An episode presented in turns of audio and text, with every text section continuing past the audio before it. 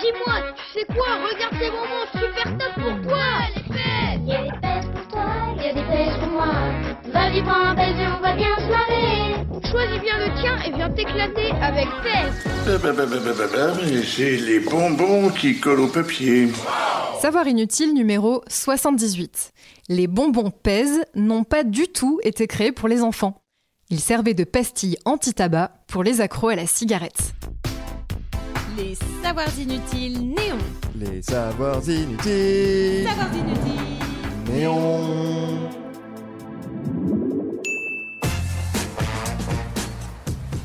C'est la Madeleine de Proust de plusieurs générations d'enfants biberonnés au sucre et au Disney. On le trouvait en tête de gondole de nos supermarchés, à deux pas de la caisse, et à chaque fois, c'était la même chanson. Dis papa, tu peux m'acheter des pèses s'il te plaît?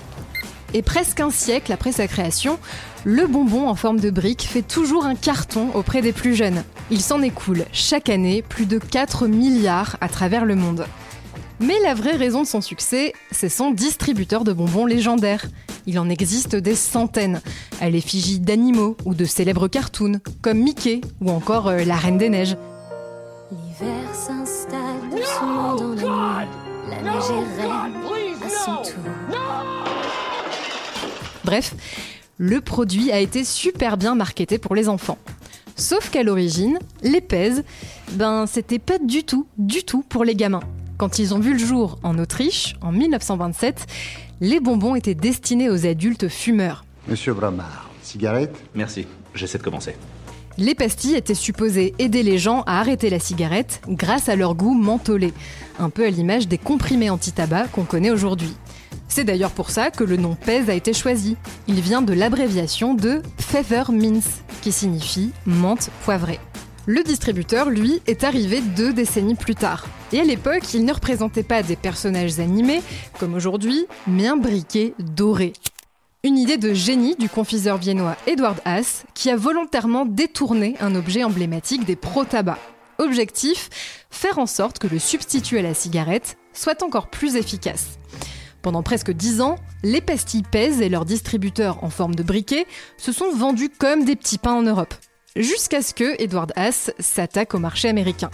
À ce moment-là, il décide de changer de cible. Fini les adultes, Pèse sera destiné principalement aux enfants. Pour une question d'argent. Pour ça, il customise ses briquets en plastique en ajoutant des visages de personnages célèbres dessus. Le tout premier, ce sera Popeye, et puis il y aura aussi Mickey Mouse, Donald Duck, mais aussi Hulk ou encore euh, Wonder Woman. Dans le même temps, la marque imagine d'autres parfums. Les pèses mentholés laissent la place aux pèses à la fraise, au citron, à l'orange, au coca ou encore à la cerise. Il n'en fallait pas plus pour faire de Pèse un carton à l'international que s'arrache aujourd'hui plus de 90 pays. Le succès de la marque a pris tant d'ampleur que certains distributeurs de pastilles se vendent même extrêmement cher.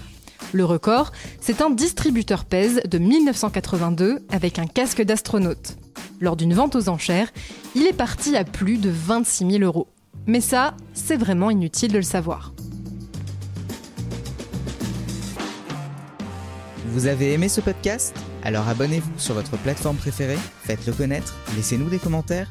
On se retrouve aussi sur le compte Insta des Savoirs Inutiles Néon pour un format vidéo inédit chaque semaine.